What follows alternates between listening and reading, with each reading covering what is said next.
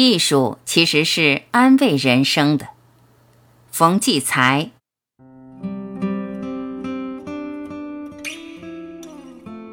你每次上路出远门，千万别忘记带上音乐。只要耳朵里有音乐，你一路上对景物的感受就全然变了。它不再是远远待在那里无动于衷的样子，在音乐撩拨你心灵的同时，也把窗外的景物调弄得易感而动情。你被种种旋律和音响唤起的丰富的内心情绪，这些景物也全部神会地感应到了。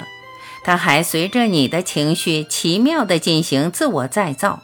你振作，它雄浑；你宁静，它温存；你伤感，它忧患。也许同时还给你加上一点人生甜蜜的慰藉。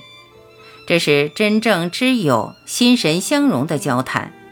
它河湾、山脚、烟光、云影、一草一木，所有细节都浓浓浸透你随同音乐而流动的情感，甚至它一切都在为你变形，一幅幅不断变换地呈现出你心灵深处的画面。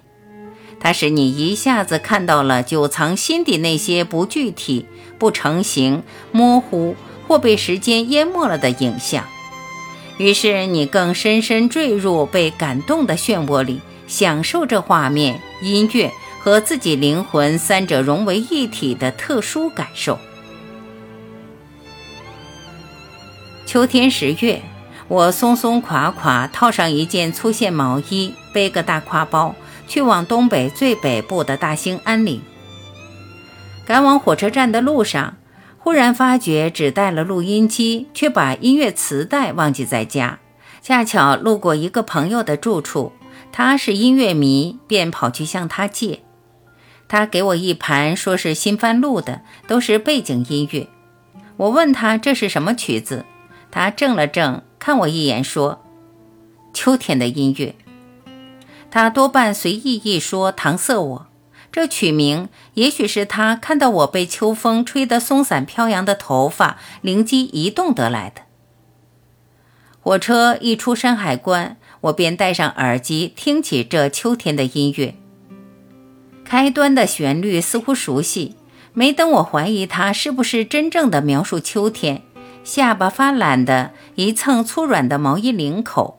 两只手搓一搓，让干燥的凉手背给湿润的热手心舒服的摩擦摩擦，整个身心就进入了秋天才有的一种异样温暖、甜醉的感受里了。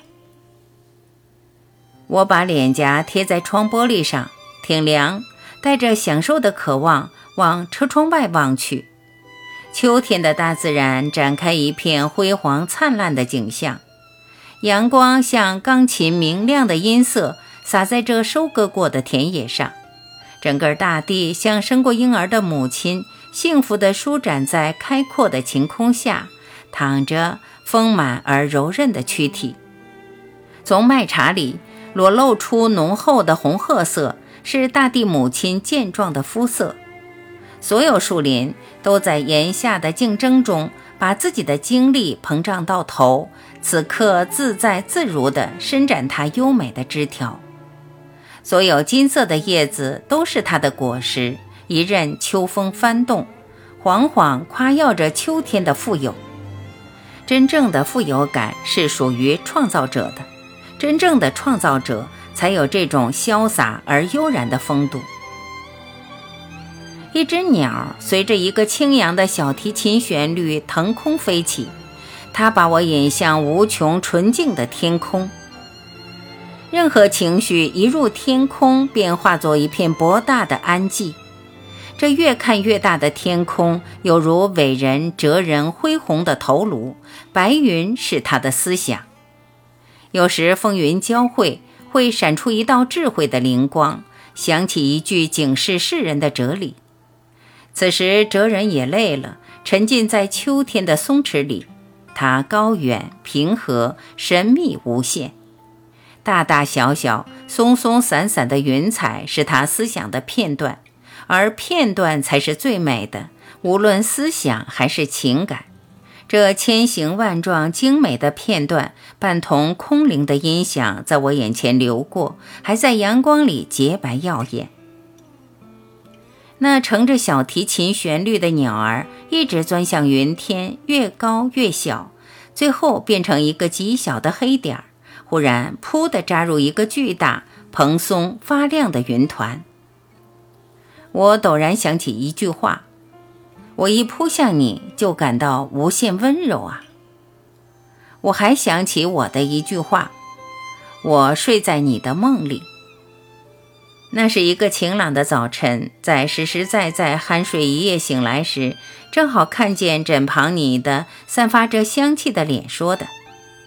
你笑了，就像荷塘里、雨里、雾里悄然张开的一朵淡淡的花。接下去的温情。带来一片舒淡的田园风景，秋天消解了大地的绿，用它中性的调子把一切色泽调匀，和谐又高贵，平稳又舒畅。只有收获过了的秋天，才能这样静谧安详。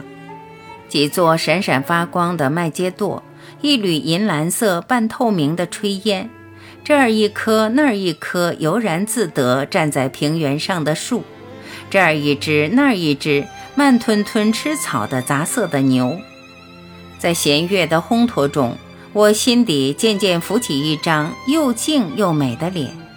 我曾经用吻，像画家用笔那样勾勒过这张脸，轮廓、眉毛、眼睛、嘴唇，这样的勾画异常奇妙，无形却深刻的记住。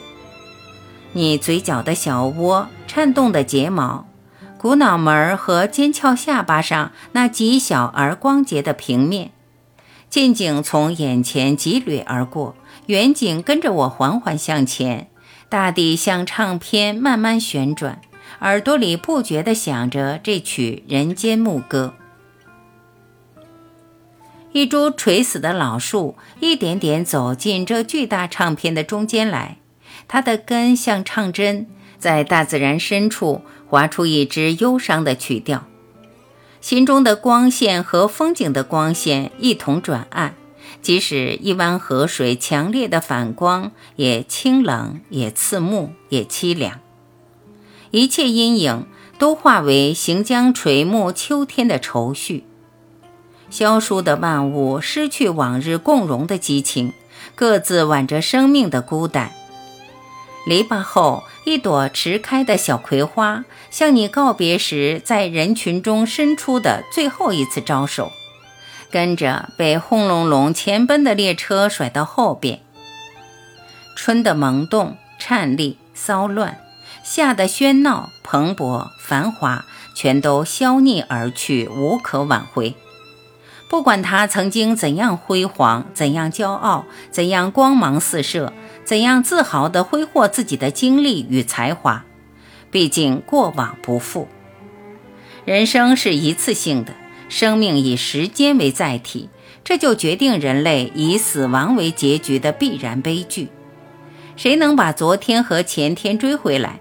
哪怕再经受一次痛苦的诀别，也是幸福。还有那做过许多傻事的童年，年轻的母亲和初恋的梦。都与这老了的秋天去之遥远了。一种浓重的忧伤混同音乐，漫无边际地散开，渲染着满目风光。我忽然想喊，想叫这列车停住，倒回去。突然，一条大道纵向冲出去，黄昏中它闪闪发光，如同一只号角嘹亮吹响。声音换来一大片拔地而起的森林，像一支金灿灿的铜管乐队，奏着庄严的乐曲走进视野。来不及分清这是音乐还是画面变换的缘故，心境陡然一变，刚刚的忧愁一扫而光。当农林深处一棵棵依然葱绿的幼树晃过，我忽然醒悟：秋天的凋谢全是假象。它不过在寒标来临之前，把生命掩藏起来，把绿意埋在地下，在冬日的雪被下积蓄与浓缩，等待下一个春天里再一次加倍的挥洒与铺张。远远山坡上，坟茔在夕照里像一堆火，神奇又神秘。他那里是埋葬的一具尸体或一个孤魂。既然每个生命都在创造了另一个生命后离去，什么叫做死亡？死亡不仅仅是一种生命的转换、旋律的变化、画面的更迭吗？那么世间还有什么比死亡更庄严、更神圣、更迷人？为了再生而奉献自己的伟大的死亡啊！秋天的音乐已如圣殿的声音。这壮美崇高的轰响，把我全部身心都裹住，都净化了。我惊奇地感觉自己像玻璃一样透明。这时，忽见对面坐着两位老人，正在亲密交谈。残阳把他俩的脸晒得好红，条条皱纹都像画上去的那么清楚。人生的秋天。他们把自己的青春年华、所有精力为这世界付出，连同头发里的色素也将耗尽。那满头银丝，不是人间最值得珍惜的吗？我瞧着他俩互相凑近、轻轻谈话的样子，不觉生出满心的爱来，真想对他俩说些美好的话。我摘下耳机，未及开口。却听他们正议论关于单位里上级和下级的事，哪个连着哪个，哪个与哪个明争暗斗，哪个可靠和哪个更不可靠，哪个是后患而必须。我惊呆了，以致再不能听下去，赶快重新戴上耳机，打开音乐，再听，再放眼窗外的景物。奇怪。这一次秋天的音乐，那些感觉全没了。艺术原本是欺骗人生的。在我返回家，把这盘录音带送还给我那朋友时，把这话告他。他不知道我为何得到这样的结论，我也不知道他为何对我说：“艺术其实是安慰人生的。”